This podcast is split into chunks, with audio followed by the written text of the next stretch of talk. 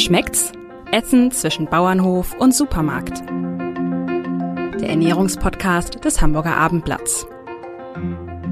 Der heutige Podcast wird Ihnen präsentiert von Rewe. Wir von Rewe wissen, dass sich aus kleinen Dingen Großartiges entwickeln kann. Deshalb fördert die Rewe Lokalpartnerschaft gezielt kleine und mittlere Betriebe vor Ort. So stärken wir den ländlichen Raum und helfen, das Wissen und die handwerklichen Fähigkeiten zu bewahren. Hochwertige Lebensmittel aus der Region sind die Früchte unserer Arbeit, weil Wertschöpfung vor Ort beginnt. Die Rewe Lokalpartnerschaft für eine nachhaltige Zusammenarbeit mit lokalen Lieferanten und Erzeugern. Weitere Informationen unter regional.rewe.de.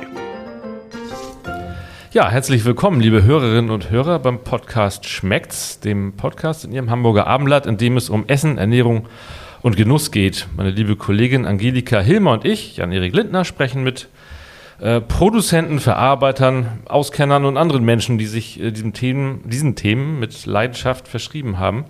Und ein solcher ist Thomas Imbusch, Sternekoch und Betreiber der 100-200 Kitchen an den Elbbrücken. Herzlich willkommen. Schönen guten Tag, ich freue mich Ja. sehr, hier zu sein.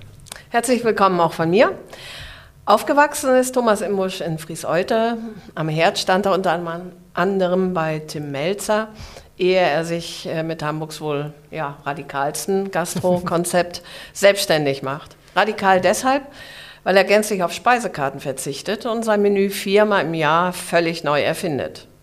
Wenn tierische Produkte auf dem Speiseplan stehen, so verspricht er zumindest, wird stets das ganze Tier verarbeitet.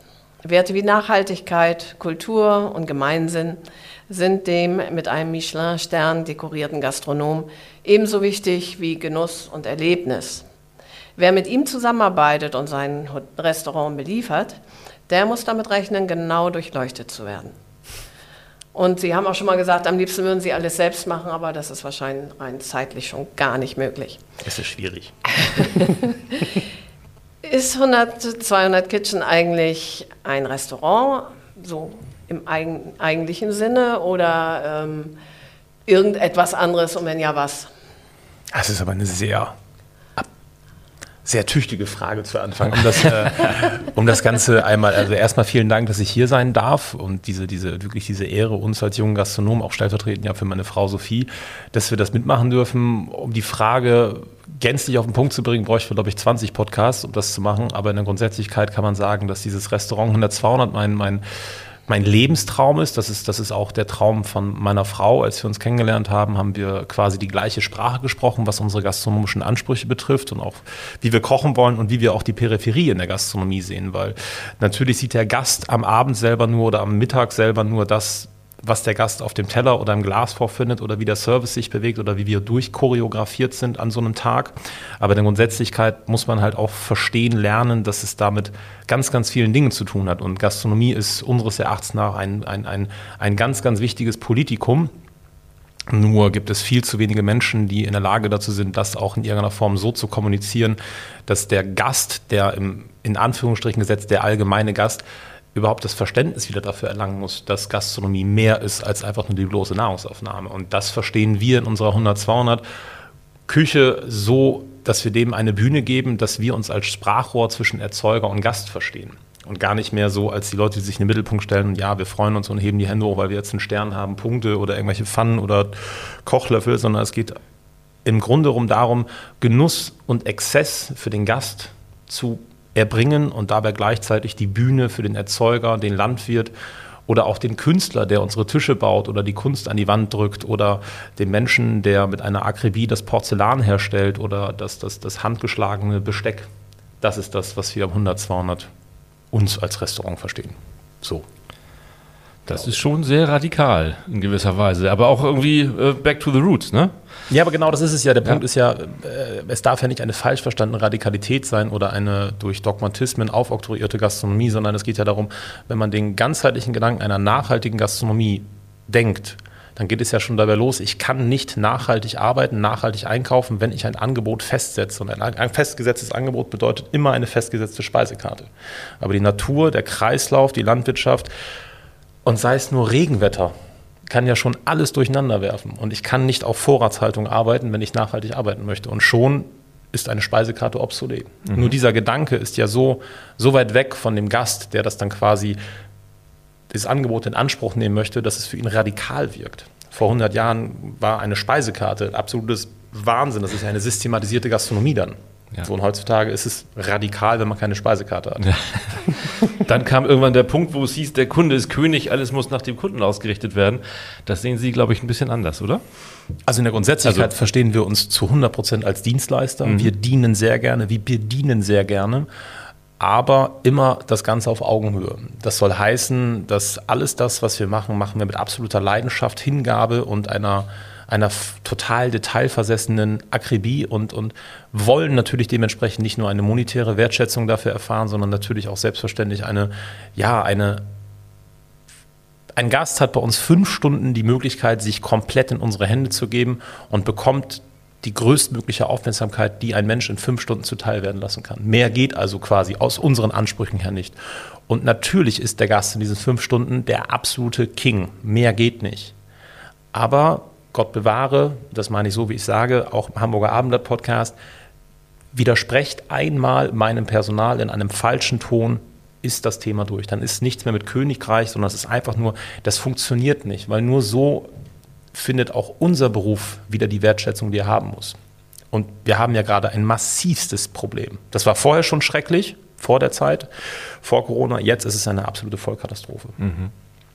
Und das hat viel, viel damit zu tun, dass wir jahrzehntelang in der Gastronomie, ich habe ja selber, ich bin ja selber nicht irgendwie alt und ein alteingesessener Fuchs oder ich bin ja noch sehr, sehr jung und ich habe aber mit, mit, mit, mit gerade mal elf Jahren das erste Mal Fuß in der Gastronomie gehabt und was da für Gäste möglich gemacht worden wäre, das ist unfassbar.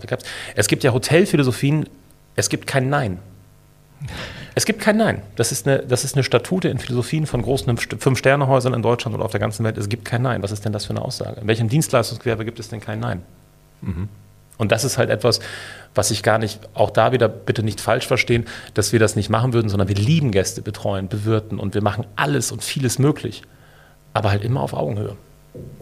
Mhm. Was du nicht willst, was man dir tut, das füge auch keinem anderen zu. Relativ einfach. Stimmt.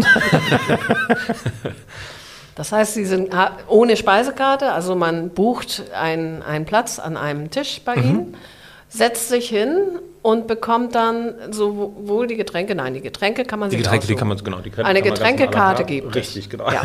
und ähm, es, ja. dann gibt es aber eine ähm, vor ähm, empfundene Menüfolge, mhm. mehrere, mhm. ja, was nicht, mehrere Gänge, ganz mhm. sicher. Was macht denn so jemand wie mein Mann, der kein Fisch isst? Der kann bei Ihnen gar nicht kommen oder würden, gibt es da sozusagen dann an, auch, auch äh, Ansagen von Gästen, die sagen, also an der und der Stelle, es gibt ja auch Allergiker oder so, ähm, müssten wir vielleicht was ändern. Geht sowas? Also was wir gemacht haben, wir haben unser Restaurant ja in vier Großthemen aufgeteilt, die, die, ähm, die Saisons. Wir befinden uns jetzt gerade aktuell, weil wir jetzt den dritten Neustart hingelegt haben, in einer absolut omnivoren Geschichte. Also wir machen jetzt gerade aktuell Rind und äh, Krustentier. Aber eigentlich wären wir jetzt in der die Saison, wo es eigentlich nur darum geht, ohne Fisch und ohne Fleisch zu arbeiten. Weil wenn man wirklich nachhaltig arbeiten möchte, muss man sich ja wirklich bewusst sein, okay, was wächst wann, was macht Sinn, wann zu verarbeiten, wann ist es ja auf dem Zenit der absoluten Perfektion, der, der Qualität.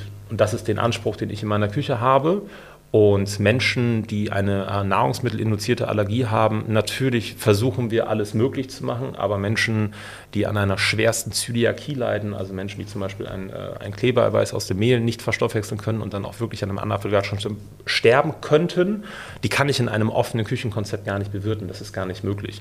Menschen, die sagen, ich esse keinen Fisch, weil ich keinen Fisch essen möchte, dann kann ich nur sagen, es ist natürlich dann schwierig, wenn man sich gerade dann zu dem Thema ähm, ja, einen Platz bucht oder sich nicht vorinformiert, wo es halt nur um Fisch und Krustentier geht, dann kann ich nicht sagen, ja, ist kein Thema, ich lege überall immer ein Stück Rinder für die drauf, weil das ist halt nicht das, was wir machen wollen. Aber wenn wir in der Grundsätzlichkeit sind und sagen, ich kann das nicht, kann das nicht essen, natürlich gehen wir darauf ein. Nur ich möchte in der lauten Kommunikation niemals die Möglichkeit haben, weil das, das widerspricht ja meiner Grundphilosophie. Ich kann nicht sagen, der Fisch ist dann am besten und dann mache ich es doch irgendwie wieder möglich, weil ich kann nicht sagen, ich verarbeite ganze Tiere. Wo soll ich das Stück Rind denn herbekommen, wenn ich kein Rind getötet habe? Also ich kaufe halt nicht beim Handel ein und sage, okay, das Rinderfilet liegt jetzt bei einer Kühlschublade und ich hole das mal schnell raus, damit bloß nicht der Gast irgendwo rum erzählt, ich musste da irgendwas essen, was ich nicht essen wollte. Das funktioniert nicht. Und da muss man halt vorher drüber nachdenken, als Unternehmer und gar nicht so als Koch, sondern einfach gucken, was möchte ich, was möchte ich kommunizieren und wie möchte ich damit dann auch, dass damit umgegangen wird, auch im Bereich Marketing und Kommunikation. Also ich kann nicht auf der einen Seite sagen, wir machen alles nur links rum und dann, wenn der Abend losgeht, geht es dann doch wieder rechts rum. Das ist so der Grund, warum wir das so machen.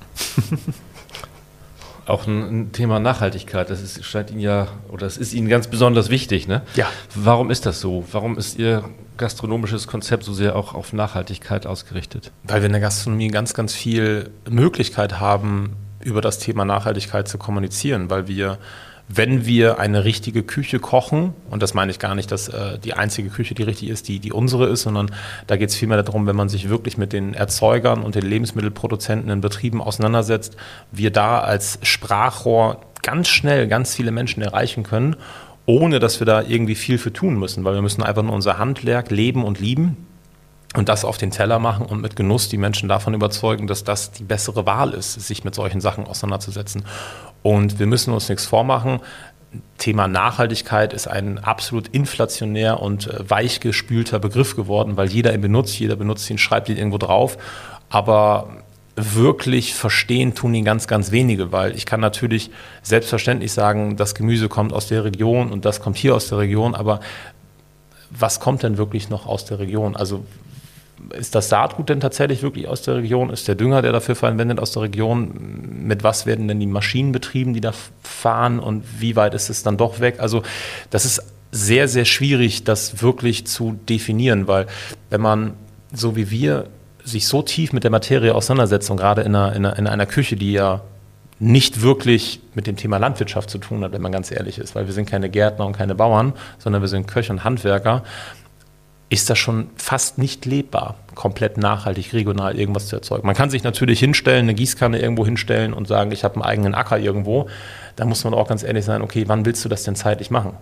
Also mein ja. Tag ist schon echt lang und ich könnte nicht noch nebenbei irgendwie, hätte ich keine Chance. Also ich würde das gerne tun, aber ich glaube, wenn ich 50 oder 55 bin und ich nur noch Champagner trinken kann und Geld zählen kann, dann hätte ich gern so einen Bauernhof und würde einmal wirklich mal so versuchen, so einen Tisch dahin zu stellen und für einmal die Woche für zehn Leute zu kochen. Ich glaube, das ist dann, das ist dann gelebte Nachhaltigkeit. Nur ich sehe das halt wirklich, dass ich die Möglichkeit habe, als junger Mensch über das Thema Nachhaltigkeit zu sprechen, weil ich im direkten Austausch mit den Erzeugern bin. Und das ist meine Form der Nachhaltigkeit und so ressourcenschonend wie möglich zu arbeiten. Das, ist, das geht schon los bei der Tischwäsche, äh, Tischwäsche bei uns, dass wir das einfach de facto nicht haben. Unser Besteck, wir haben nur tatsächlich einen Satz Besteck, nicht wie normalen Restaurants oder normalen Gourmet-Restaurants in Anführungsstrichen, die dann halt 25 Besteckteile pro Person haben. Das hat natürlich auch was mit, mit Spülmittel ein. Wir haben gerade gestern ein neues Spülmittel bekommen für unsere Geschirrspülmaschinen aus, aus Österreich, das ist auch wieder total absurd, ist der einzige wirklich reale, nachhaltige Spülmittelmaschinenhersteller in ganz Europa. Kommt in Österreich. In Deutschland gibt es das nicht. Die erzählen das alle, aber das, was da drin ist, ist dann doch wieder nicht nachhaltig. Oder das Verpackungsmaterial, in dem das kommt, ist wieder nicht nachhaltig. Also es ist ein unfassbar, unfassbar langes und auch ähm, sehr schwieriges Thema für uns als, als, als Gastronomen, das für, für wirklich richtig zu machen. Und weil wir natürlich auch sehr viel mit sehr vielen Trittbrettfahrern zu tun haben. Wenn man das so hört, muss man dann damit rechnen, dass man erstmal einen Vortrag hört, wenn man bei Ihnen eigentlich nur essen gehen will? Ja, grundsätzlich ist das so. Man muss immer vorher zum Diktat bei uns. Nein, natürlich nicht. Das, das, ist, das, ist ja genau, das ist ja genau der Grund, warum es so auf der einen Seite so wunderschön ist, das zu tun, was wir täglich tun dürfen. Auf der anderen Seite ist es auch so, so ein unglaublich sensibles Thema, weil ich kann nicht einem Gast sagen, so und so und das darfst du nicht und das tust du nicht, weil immer noch wir in einem Bereich sind, natürlich kostet das bei uns sehr viel Geld was man macht. Das kann sich jetzt auch nicht ein jeder leisten. Kann man jetzt wieder ein anderes Thema aufmachen, dass man einfach nur Prioritäten im Leben ändern muss, dann kann sich das ein jeder leisten. Aber in der Grundsätzlichkeit darf es halt nie passieren, dass man in einer, irgendeiner Form in einer, einer Aufoktroyierung kommt oder den Menschen das Gefühl gibt, dass sie sich falsch verhalten, wenn sie bei uns nicht das tun, was sie tun. Und wir versuchen alles zu kommunizieren über das Thema Genuss.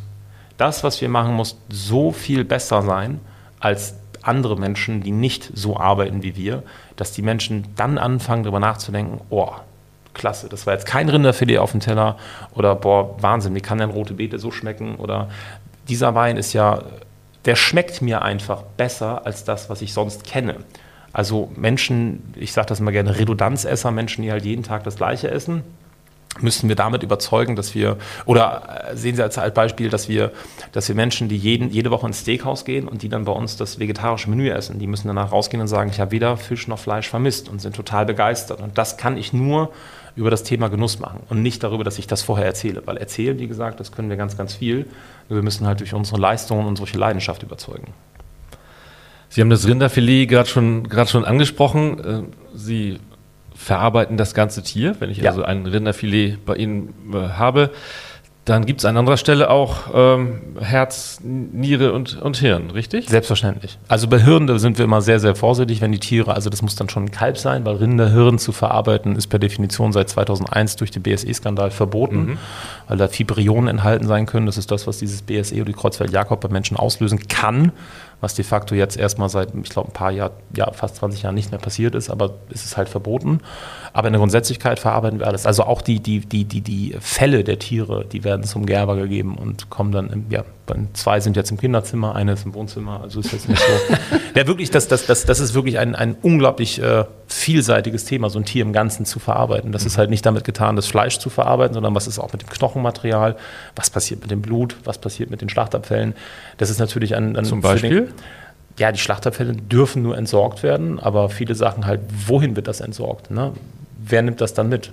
Und was passiert dann daraus wieder? Das sind auch ganz, ganz spannende Themen, mit denen man sich aber gar nicht so auseinandersetzt. Aber wenn man halt viel über Nachhaltigkeit spricht, und wir machen halt nicht nur viel sprechen, aber sondern wir leben das halt, dann kriegt man schon eine ganz andere Denke darüber, was damit alles so passiert. Weil wir arbeiten halt mit ganz, ganz kleinen Erzeugern. Unser, unser Schlachter Andreas Westphal ähm, haut, glaube ich, maximal 15 Rinder in der Woche kaputt. Und das meine ich gar nicht böse, er haut sie nicht kaputt, sondern der streichelt die kaputt. Und das ist schon faszinierend. Das, sind halt, das ist viel Arbeit mit der ganzen Peripherie, das Tier zu zerlegen, zu schlachten, ja, mit den Abfällen umzugehen. Wenn man dann überlegt, was so eine Großindustrie, wenn man so ab die 100 Tiere geht, was damit dann passiert, da, ja. Haben Sie da mal ein gutes Herz- oder Nierenrezept für unsere Zuhörer? Nein, das wäre ja schade, weil dann würden Sie ja nicht mehr zu uns kommen. Das auf keinen Fall. Solche, solche intimen Geheimnisse aus unserer Küche werden wir niemals preisgeben. Nein, es soll ja, es soll ja, klar kann man kann ganz viele Rezepte preisgeben und darüber reden, aber wirklich macht es für mich nur Sinn, dass wenn die Gäste dann wirklich zu uns kommen, dass wir sie damit so begeistern. Wir haben gerade aktuell bei uns im aktuellen Menü äh, Großrinderherz auf der Karte. Und das funktioniert halt nur, wenn man halt jeden Tag frischeste, perfekteste Zutaten bekommt. Sonst kann man das einfach nicht essen. Herz ist ja Muskel, das geht ja noch, ne? aber Niere? Niere ist speziell. Wenn ja. das nicht vernünftig zubereitet ist, das ist das wirklich speziell. Das ist kein tolles Organ. So. Solange man lebt schon, ne? Jetzt bin ich bei Ihnen, habe einen Platz gebucht und ja. weiß gar nicht, was ich, äh, was ich tatsächlich so bekomme. Ähm, Sie haben schon angerissen, warum es so ist. Ähm, Sie erklären dann die Gänge, die an den Tisch kommen. Wie viel sind es etwa? Also aktuell sind wir bei neun wirklich gesetzten Tellergerichten. Dann haben wir noch so eine kleine Schaubar. Da präsentieren wir einmal die Lebensmittel, die wir am Abend ähm, ja, verarbeiten. Dabei gibt es schon ein kleines Gläschen Tomatentee. Dann haben wir eine kleine, ein kleines Tartlet mit Austern drauf und ein paar Algen. Dann gibt es Petit Four. Mein Gott, ich glaube, das sind wir elf, drei, 14. Mhm. So, also das ist, das ist eine ziemliche quantitative Menge an Essen. Das ist jetzt nicht so, dass man da nicht rausgeht und sagt, ui, das war nichts. Jetzt erstmal gegenüber zu McDonalds. Ja, genau. Das, um Gottes Willen. Ja, aber äh, es ist ja immer noch ein, ein Vorurteil, was ja viele Menschen in sich tragen, dass, dass Menschen, äh, dass Gäst, äh, Gastronomen auf unserem Niveau halt kleine Portionen, das ist völlige Hannebüchen, da gibt es mhm. nicht. Mhm. Ganz im Gegenteil, Preis-Leistungsfeld ist in der Spitzengastronomie das Beste, was man haben kann. 14 Gänge für 144 Euro, ich weiß nicht, wo man das kriegt. Im Herbst geht es dann weiter mit dem nächsten ähm, Menü sozusagen, mit der nächsten Saison? Genau, mit der nächsten Thematik. Und zwar, wir, Sophie und ich erwarten ja äh, Nachwuchs. Deswegen sind wir da ein bisschen auf die Bremse getreten, was diesen dieses Jahr diesen Saisonkreislauf betrifft, sondern wir werden das aktuelle Menü, so wie es ist, relativ lange durchhalten, um einfach auch die personelle Konsequenz äh, zu ziehen. Meine Frau ist dann für eine Zeit lang nicht an meiner Seite. Das ist für mich nicht ganz so einfach zu verstoffwechseln. Ähm, deswegen werden wir ähm, die Fleischkomponenten durch Wildkomponenten austauschen, weil wir eine unglaublich tolle Jagd gefunden haben in der Nähe von Kiel. Und mit denen arbeiten sie jetzt seit drei Jahren zusammen und sind einfach wahnsinnig, wahnsinnig glücklich und sehr zufrieden mit der Qualität. Mhm. Den Mittelpunkt Ihres, ihres äh, ja, doch Restaurants, das 100-200 bildet ja die ganz große offene Küche. Ne? Von, von, Sie sind da von allen Seiten zu sehen. Ähm, mögen Sie das, wenn, wenn Ihnen alle bei der Arbeit zugucken? Wenn man versucht, so wie Sophie und ich, das Thema Gastronomie so sichtbar zu machen, dass Menschen verstehen, warum das Geld kosten muss, warum da Wertschätzung zuteil werden lassen muss, dann kann ich das Ganze nicht in einem Keller machen mit Neonlicht, sondern muss ich das so machen, dass die Menschen verstehen, dass es ein unglaublich ästhetischer und hochemotionaler Ort ist, die Küche. Und das kann ich nur machen, wenn ich das Restaurant wegwische und nur eine Küche baue und darum herum Tische setze. Anders war es für mich und für Sophie einfach nicht möglich, das so darzustellen, wie wir glauben, wie Gastronomie gesehen werden muss. Das ist so der Grund. Es gibt viele Abende, wo man das denkt und sagt, oh Gott. das ist aber, glaube ich, total normal. Ja, bestimmt, mit Sicherheit. Genau. Gibt es da besonders neugierige Gäste, die dann zwischen es gibt, den... Es gibt wirklich Menschen, die haben, die haben dann, verlieren dann absolut diese Hemmschwelle von, von, von, von es ist ja immer noch ein, ein, ein schmaler Grad zwischen Hygienebereich und Gastbereich. Das ist natürlich bei uns haben wir, äh, haben wir das relativ gut gelöst bekommen, aber es gibt halt Menschen, die verlieren halt völlig die Hemmschwelle und stehen auf einmal mitten im Abendservice neben dir. Und du denkst, oh, das gibt's doch gar nicht. Und was, du kannst mir auch nicht sagen, jetzt, Hauen Sie mal ab. Digga, jetzt sehen wir zu, dass du aus der Küche kommst. ja, Nur mal eben hallo. Topf greifen. Ja, genau, das ist, das ist so Wahnsinn. Ja, unglaublich. Aber ja, das ist äh, ganz, ganz selten. Viele Leute haben tatsächlich immer noch diese Ehrfurcht davor, weil halt dieser Molteni-Herd ist halt schon monstergroß. Der ist auch richtig, richtig heiß. Also da sind Temperaturen von 50, 60 Grad am Herd. Das verschreckt die meisten Leute dann doch schon ein bisschen. Aber so, man hat schon so die eine andere Situation und einfach, Mensch, wenn du da jetzt noch weiter reinwachst den Finger, dann schneide ich ihn ab. Gibt's was drauf? Ja, genau. Gibt es eigentlich so einen, so einen, klassischen Arbeitstag bei Ihnen? Also die, dadurch, dass ja immer wieder was anderes passiert, sind die Tage ja wahrscheinlich auch extrem unterschiedlich und verschieden, oder? Ja. Also es gibt das Einzige, was wirklich immer, immer gleich ist. Sophie steht um 5 Uhr auf, fängt an im Büro die ersten grundsätzlichen Sachen zu machen, bereitet den Tag vor. Ich stehe um 6 Uhr auf, egal was ist. Dann wird ein bisschen Kaffee getrunken gemeinsam, dann wird der, der, der Tag so ein bisschen besprochen, was so passieren kann. Dann fahre ich in, ins Restaurant, mache äh, so ein bisschen Übergabegespräch mit Mario, unserem Zuschef, also dem stellvertretenden Küchenchef, der quasi so den Tag eröffnet bei uns. Da, weil bei uns dadurch, dass man mit so vielen kleinen Erzeugern arbeitet, ist das nicht ganz so, wie man bestellt irgendwo was und man kommt dann am nächsten Tag, sondern es ist halt immer ein wahnsinniger, ja, Neudeutsch Hassel, mit diesen Menschen zu arbeiten, weil es sind einfach nur das, was sie sind. Es sind Landwirte. So, das sind keine Logistikunternehmen, es sind Landwirte. Da müssen wir erstmal natürlich gucken, wie das alles funktioniert mit, ist das jetzt mit DHL gekommen, ist das mit UPS gekommen, hat er das privat vorbeigefragt, muss einer von unseren Azubis eventuell mit dem Auto dahin fahren und das abholen. Und bis das so in Gang gekommen ist, sind auch mal so zwei, drei Stunden, dann haben wir so mittags, dann fahre ich ähm, meistens wieder nach Hause, gucke, ähm, was da noch zu erledigen ist, weil man, man führt ja auch einen Haushalt in der heutigen Zeit, das ist ja auch nicht zu vergessen, das hat ja auch noch alles, man hat ja keine Putzfrau oder so ein Kram, sondern das muss ja auch alles passieren. Entschuldigung, Putzfrau darf man nicht sagen, sondern eine, eine, eine, eine Putzhilfe. Und dann macht man nochmal, ich sag mal so zwei Stunden, dann haben wir 14, dann fahre ich wieder zurück ins Restaurant mit Sophie zusammen, dann wird der Abend vorbereitet und dann geht das los. Dann haben wir nochmal fünf, sechs Stunden Abendservice und dann geht es wieder ab ins Bett. Die Gäste kommen wann? 18 Uhr. Mhm. Ja. Sie haben doch schon zwei Kinder, wenn ich das richtig ja, im Kopf habe. Ne? Richtig. Wann kommen die dran? In den zwei Stunden, wo Sie zu Hause sind? In der Grundsätzlichkeit ist es so, dass sie noch bei meiner Ex-Frau leben, aber wir unser Restaurantkonzept ja schon so umgestellt haben, dass wir jetzt zum Beispiel das Wochenende frei haben. Mhm. Weil das ist ja auch eine Form von Nachhaltigkeit, die nee, soziale nicht Form, Nachhaltigkeit. Das ist halt das für mich das Allerwichtigste. Das steht halt ja. halt über allem. wir haben jetzt dann bald drei Kinder und man muss ja irgendwie gucken, dass dann auch das die das muss ja dann irgendwann übernommen werden, das 100, 200 und die Geschichte. Das ist der, der einzige Grund, warum ich halt Kinder habe. Nein, natürlich nicht. Das ist, das, ist, das ist mir wirklich ganz, ganz wichtig, auch dass dieses Thema am Wochenende frei, natürlich auch viel Kritik gestoßen, wie ich darüber nachdenken könnte. Das geht doch gar nicht. Und ja, es ist jetzt die vierte Woche, wo wir es machen und ja, komischerweise ist der Montag der erste Tag, der ausgebucht ist. Jede Woche. Ja, freitags nicht, donnerstags nicht, mittwochs nicht, sondern nein, montags. Weil es ist einfach so. Es ist unabhängig davon, welchen Wochentag man hat. Man hat selber als Gastronom einfach, man muss einfach mehr Rückgrat haben, um, wenn man diese Entscheidung trifft, ich möchte an diesem, diesem Tag aufmachen oder ich möchte da geschlossen haben, dann muss man das tun. Ganz mhm. einfach.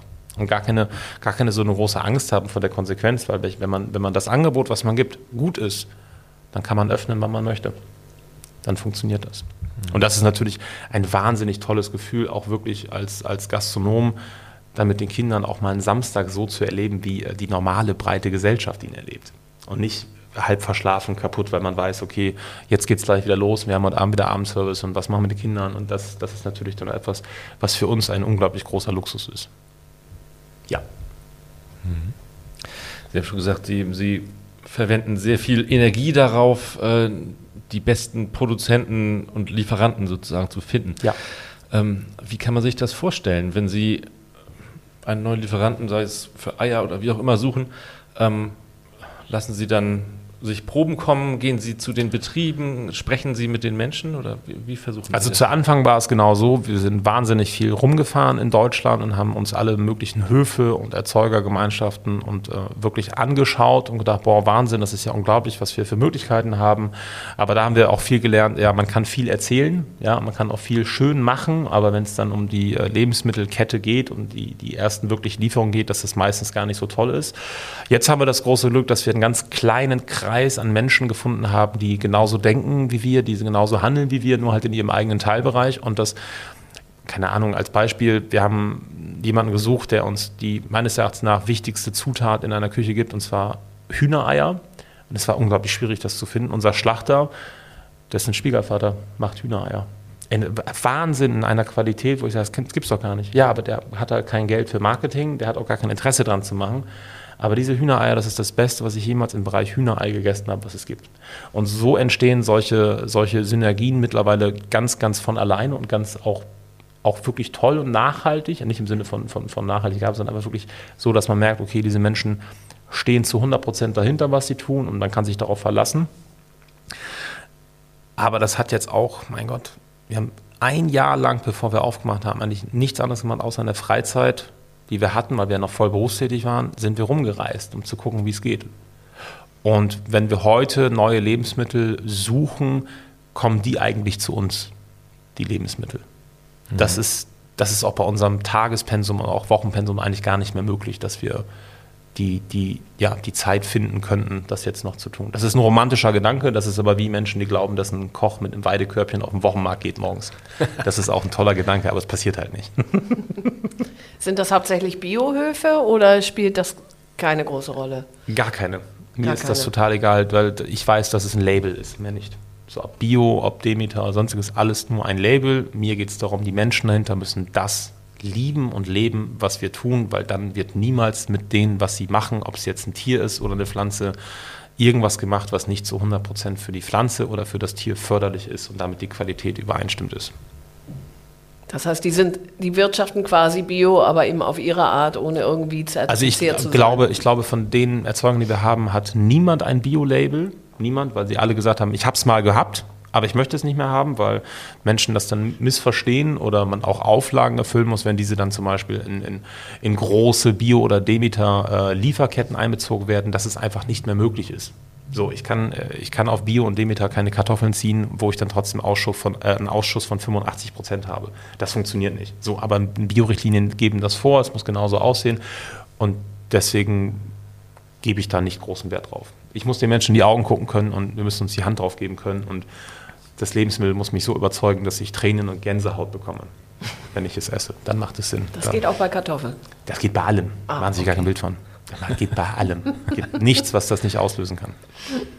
Ein anderes Thema, was Ihnen, ähm, wenn ich das richtig weiß, am Herzen liegt, ist die Ausbildung. Ja. Ähm, Sie haben eine, eine Art Akademie gegründet Ja. sogar. Ähm, hm. Erzählen Sie mal. Ähm, ich liebe das, was ich tue. Das ist ein Handwerksberuf und Kochen hat sehr viel auch mit, mit, mit Leidenschaft zu tun. Und wenn man diesen Beruf von der Pike auf an lernt, einen unglaublich tollen Lehrmeister hatte und selber alles, was man hat an Zeit, Energie und Leidenschaft und Liebe da reinsteckt, merkt man irgendwann, wie unglaublich toll und breit und auch die Peripherie in diesem Teilbereich des, des gastronomischen Daseins ist. Nur gibt es das nicht mehr. Es gibt keine richtige Ausbildung mehr und das hat gar nicht mehr so, dass die Betriebe das nicht können oder nicht wollen, sondern dass selbst die Berufsschule absolut an die Grenzen stößt. Wir kaum noch Menschen haben, die aus einer eigenen Motivation heraus in die Gastronomie gehen oder auch gerade im speziellen Koch oder Kellner machen möchten. Und natürlich kann man dann äh, Gründe versuchen zu finden und das kann ich mir auch alles erklären. Dafür bin ich ein Plitschen jung genug und verstehe das auch alles, warum das so ist, wie es ist. Aber man kann es ja auch versuchen, in die Hand zu nehmen und anders zu machen. Und äh, ich komme aus einem Lehrerhaushalt, das heißt, ich liebe Didaktik, ich finde das gut, ich mag gerne erzählen, ich mag auch gerne Menschen, äh, Menschen äh, Wissen vermitteln, das finde ich großartig. Und durch, äh, ja, durch Sophie habe ich die Möglichkeit, ähm, mich voll und ganz auf das zu konzentrieren, was ich kann. Und das ist Handwerk, Kochen und Lebensmittel verarbeiten. Und dieses Thema Ausbildung ist für mich insofern so toll, weil je mehr Möglichkeit ich habe, Dinge zu erzählen, die ich kann, desto mehr Möglichkeiten habe ich auch junge Menschen oder auch ältere Menschen. Komischerweise sind alle unsere Azubis über 30 und haben alle schon studiert und fertig und waren schon im Beruf, aber haben sich dann dafür entschieden, das nicht zu tun sondern ihre Leidenschaft zu frönen, dem Kochen und daraus etwas zu machen, damit Kochen wieder zu dem wird, was es war. Ein unglaublich interessanter, wahnsinnig ehrbarer und auch gesellschaftlich relevanter Beruf. Und deswegen haben wir uns darauf entschlossen, diese, diese Brandherd-Akademie zu gründen. Das ist eigentlich so unser, unser Lebenstraum, dass wir uns zur Ruhe setzen. Wollten so eine Riesenakademie gründen so wenn wir 60 sind oder 65.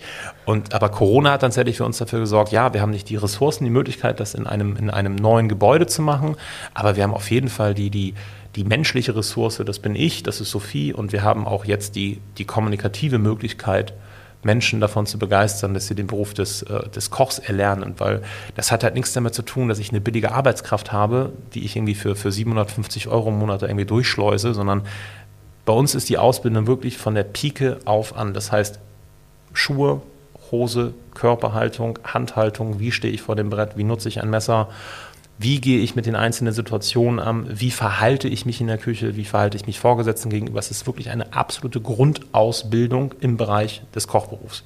Und das hat alles damit zu tun, dass wir irgendwann sagen können, in dritter, vierter, fünfter Generation, also in 15, 20 Jahren, dass wir sagen können, okay, wir haben mittlerweile so viele tolle Köche und Kellner und, und Menschen in der Gastronomie hervorgebracht, dass auch die weiter kommunizieren können, wie wichtig und wie, wie großartig das ist, was wir tun. Und dann haben wir eine Chance, dass es besser wird. Aber wenn wir mit der aktuellen Situation den Kopf in den Sand stecken und wie alle anderen sagen, ja, es ist schwierig und oh, wir haben so viel Fachkräftemangel, ja, natürlich, wenn man nichts macht, dann wird das auch immer schlimmer werden. Und deswegen haben wir gesagt, wir machen das. Und ich liebe das, was ich tue und Sophie liebt, was sie tut. Und dann passt das eigentlich ganz gut. Wie kann ich mir diese Akademie vorstellen? Also Sie haben selbst Auszubildende? Wir haben selber aber, vier Auszubildende. Wir aber das macht ja vielleicht noch keine Akademie aus, oder? Weil wir, weil wir im, deutschen, im deutschen System darf äh, nur ein ähm, Koch, der ausgebildet ist, der wieder zehn Jahre Berufserfahrung hat, Küchenmeister ist oder eine AIFA, also eine Ausbildereignungsverordnung, darf maximal drei Auszubildende haben. So, wir haben aber im Betrieb nur zwei ausgelernte Köche, die diese Qualifikation haben. Also kann ich de facto nicht mehr als sechs Menschen ausbilden. So, und das ist natürlich dann schwierig. Aber alle anfangen, äh, fangen wir da an. Deswegen sind wir jetzt auch gerade dabei, zu versuchen, aus diesem kompletten System rauszugehen. Das heißt also nicht mehr mit der Handelskammer zusammenzuarbeiten, sondern wir bilden diese Menschen über lang drei Jahre lang aus und danach melden wir sie offiziell bei der Handelskammer als Ausbildungsabschlussprüfung an und sind danach offiziell nach deutschem Recht, was ja ganz, ganz wichtig ist. Das Deutschland ist das einzige Land übrigens, wo das so wichtig ist, dass man diese Fachausbildung hat und dann sind sie offiziell ausgelernte Köche oder Kellner. Können Sie auch von anderen Restaurants Auszubildende ausbilden? Das also es kann das, ja sein, dass das es immer sehr, Restaurants sehr gibt, die sagen, ja, also wir, äh, so wie in anderen Branchen letztendlich auch. Ich würde das sehr, sehr gerne tun, nur die Bereitschaft ist da noch relativ gering, weil der ja. Auszubildende an und für sich immer noch eine sehr, sehr günstige und sehr hoch zu belastende Arbeitskraft ist. Mhm. Das einzige Nachteil, den man hat, ist halt, ist an einen Blockunterricht gebunden, das heißt, der fällt dann sechs Wochen aus. Ja. Mhm. Und dieses System ist per se schon relativ krank für sich. Und wir sind im sehr erregen Austausch mit der Berufsschule und auch mit der Handelskammer, weil wir das einfach ändern wollen. Weil wir können es nicht, wir können einen Berufsstand nicht attraktiv machen, wenn wir den, den, den Berufsbildungsniveau auf dem eines Grundschulkindes haben. Das funktioniert einfach nicht, weil allein wir haben vier Auszubildende im Bereich Küche, die sind alle studiert. Und das sind alles nicht irgendwie blödbacken, sondern das sind alles hochqualifizierte Menschen, die einfach ihrer Leidenschaft frönen wollen. Und das ist ein System, was wir ändern müssen. Und diese Akademie wächst und wird größer und wird größer und wird größer. Die Anfragen sind wahnsinnig groß. Nur ich kann gerade aktuell, darf ich nicht mehr ausbilden. Das ist mhm. halt so das, was es ein bisschen schwierig macht. Man klingt, es klingt Großakademie, aber es sind aktuell nur vier. das kann ja alles noch kommen. Immer groß denken, immer groß denken. Ähm, Wenn ich mir jetzt vorstelle, ich bin äh, Koch Azubi, äh, gehe zur Berufsschule und dann kommt Corona und ich sitze zu Hause, dann kann ich doch eigentlich überhaupt nicht äh, praktisch irgendwas lernen, oder? Oder hat das funktioniert? Wissen Sie da was? Das Schlimmste ist eigentlich genau das gewesen, dass, dass wir das große Glück hatten, dass wir relativ schnell eine Idee hatten, wie wir weitermachen, auch in dem ersten Lockdown. Wir haben so Lebensmittelkisten gepackt, um auch unsere Erzeuger zu unterstützen. Und das hat nicht gut funktioniert, sondern es hat äh, quasi besser funktioniert als das Restaurant selber für sich, weil wir konnten uns gar nicht retten vor Anfragen, auch deutschlandweit nicht. Und so hatten wir natürlich haben wir gar nicht darüber nachgedacht, was ist denn mit den Mitarbeitern, weil wir haben natürlich alle voll weiterbezahlt und hatten natürlich alle voll zu tun. Also es war nicht so, dass wir irgendwie nur zwei Tage gearbeitet haben und dann so auf Füße hoch, sondern wir haben halt wirklich jeden Tag getan. Und dann irgendwann kam ein Azubi auf uns zu und hat gesagt, sag mal, ist dir das eigentlich klar, dass die alle nicht arbeiten? Und ich gesagt, wie nicht arbeiten? Weil für mich war, ich war in meiner eigenen Blase. Ich sage, ich habe was zu tun, ich kann, ich kann, wir verdienen weiter Geld, wir können alles bezahlen, wir können unsere ganzen, ja, Befindlichkeiten befriedigen, alles ist in Ordnung, alles ist super. Und dann habe ich diesen, diesen erstmal diesen Gedanken gehabt, boah, krass, ja stimmt. Diese ganzen anderen Großküchen, Hotels und große Restaurants, die vielleicht auch ein bisschen systematisierter arbeiten als wir in der kleinen Sternegastronomie, die machen gar nichts mehr. Und die haben ja wirklich nichts getan. Die haben seit dem ersten Lockdown haben diese Menschen zu Hause gesessen und nichts getan. Weil wer sollte sich da hinstellen? Irgendein ausgelernter Koch sollte mit den Azubis dann unter irgendwelchen strengen Auflagen, Richtlinien irgendwas versuchen zuzubereiten. Das hat die auch gar nicht interessiert. So, und dann haben wir mit der Berufsschule kurzerhand so, so, so unser iPad aufgestellt und habe ich dann, ich weiß gar nicht, ich glaube, das erste, was ich gemacht habe mit denen, ist, glaube ich, äh, eine Grundsoße ansetzen. Also völlig, völlig Hanebüchen und total, totaler Quatsch. Aber das war so geil, das hat so einen Spaß gemacht, weil man hat gemerkt, dass diese Menschen, die sich das, ich glaube, das waren erst nur 30, das waren die 30 Berufsschüler und dann haben sich immer mehr Leute dazugeschaltet, waren eben so 60, 70 Leute. Die Leute haben nicht aufgehört zuzuhören. Die haben die ganze Zeit geschrieben, weiter erzählen, bitte weiter erzählen, weil die haben sich gar nicht, weil ich so ein toller Typ bin, sondern einfach nur, die haben sich nach diesem Grundwissen ihres praktischen angestrebten Berufs so verzehrt, dass wir das dann einfach gesagt haben, gut, das machen wir jetzt Montags haben wir es gemacht und Mittwochs haben wir es gemacht. Und immer so anderthalb bis zwei Stunden. Und daraus ist eine relativ große Community gewachsen. Und das machen wir immer noch jeden Freitag.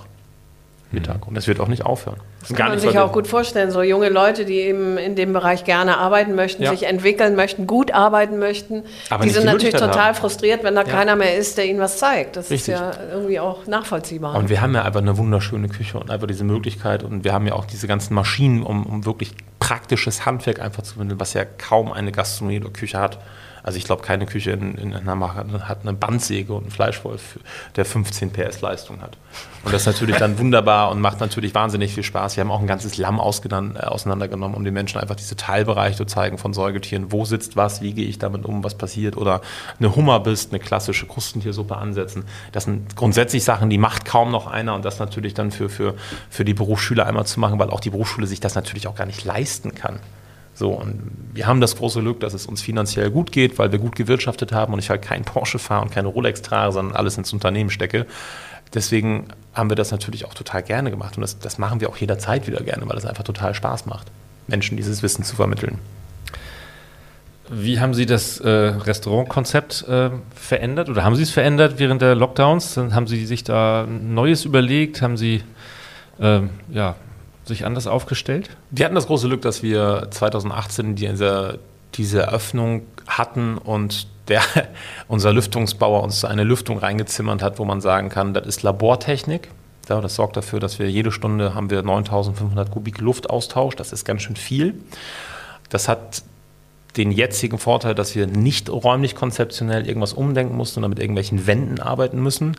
Ähm, wir haben Sie waren ja schon mal da, diesen, mhm. diesen kleinen Bereich oben, die Empore bei uns, die bauen wir gerade um. Da kommt ein Tisch für zwölf Personen hin und zwei große Weinklimaschränke. Das ist so ein, das soll dann quasi der, der spätere Wirkungsbereich von Sophie werden. Wenn sie dann, äh, nachdem der Dicke auf die Welt gekommen ist, dass wir dann anfangen können, da so ein bisschen eine neue Geschichte zu erzählen, weil es soll ein Bereich sein, der ohne Reservierung anzugehen ist, aber wo es halt auch nicht das Menü gibt, sondern gibt es dann eher sowas wie eine sowas wie zum Beispiel ein Kalbshirn oder eine Rinderzunge oder halt eine Dose Kaviar oder ein bisschen Aufschnitt, das, was wir halt selber machen können. Das ist so das Einzige, was sich wirklich geändert hat. Und wir haben natürlich blödsinnigerweise, wie wir sind, äh, wir haben investiert in Mobiliar, wir haben neue Stühle gekauft, wir haben neue Teller gekauft, wir haben Essstäbchen gekauft mit unseren Initialen drin. Also wir haben viel Blödsinn gemacht, aber das, was uns halt, was uns halt gut tut, weil wir glauben, dass es dann noch schöner ist für den Gast. Mhm. Den darbenden Gastro-Zuliefermarkt ein bisschen ja. gestreichelt. Ja, sehr viel gestreichelt. den haben wir in den Arm genommen, wenn wir das so ausdrücken okay. Vielleicht so Richtung Abschluss eine ganz einfache Frage. Was ist Kochen für Sie? Ist es, ist es ein Handwerk? Ist es Philosophie, Kunst? Äh, wenn man Ihnen zuhört, ist es von allem ein bisschen, oder? Kochen ist mein Leben. Kochen bedeutet für mich alles. Kochen ist alles, was ich tue, dreht sich ums Kochen. Und sei es das morgendliche Aufstehen, die Musik anstellen und, und Musik mit Kochen zu assoziieren. Das klingt total abgehoben und abgedreht, aber ich denke Kochen. Ich liebe das, was ich tue und alles Menschen, mit denen ich mich nur noch umgebe, tun nichts anderes. Die lieben das, was sie tun und das ist für mich, das ist alles. Das ist genau das, was Sie gerade gefragt haben. Es ist genau das. Ich kann Kochen als Kunst darstellen, ich kann es aber genauso als das, was es in der Grundsätzlichkeit ist es als absolutes schieres Handwerk. Ja? Ich kann es aber auch in eine Art von Gastrosophie heben. Das sind die Metaebenen, in der ich mich sehr, sehr gerne bewege und das ist das, was ich tue, mein Leben. Ist denn, also wenn ich das so höre, Kochen ist mein Leben, ist denn das, was am Ende auf dem Teller liegt, auch ein bisschen stimmungsabhängig? Wenn Sie morgen mit dem falschen Fuß aufgestanden sind, werden die Mahlzeiten dann zum Beispiel schärfer? Oder also ähm, Kochen Sie sozusagen je nach Stimmung etwas unterschiedlich? Das war zu Anfang meiner Karriere bestimmt oder ist bestimmt bei, bei allen Köchen, die sich auf einem gewissen Niveau verstehen wollen, ist das definitiv so. Aber ab einem gewissen Reifegrad des menschlichen Seins muss man da auch mal ganz kurz fünf Grad sein lassen und gucken, dass das nicht passieren darf, weil da kann der Gast nichts für, da kann, da kann niemand was für, wenn ich schlechte Laune habe oder so. Und da muss man einfach professionell sein und das versuchen ganz, ganz schnell abzustellen. Aber dafür hat man auch, ähm, hat man auch irgendwann Mitarbeiter und, und Weggefährten, die einem dann sagen, du pass mal auf, seh du mal zu, dass du heute nicht die Soßen abschmeckst, weil das wird nichts. So. Ja. Und das ist dann auch ganz wichtig, dass man solche Menschen um sich hat. Prima, das war ein sehr spannendes Gespräch, finde ich. Sehr gerne. Thomas Imbusch, herzlichen Dank für den Besuch. Sehr gerne. Ja, besten Dank auch von mir. Sehr gerne. Mal sehen, demnächst in Rotenburgs Ort vielleicht. Bitte, bitte, bitte.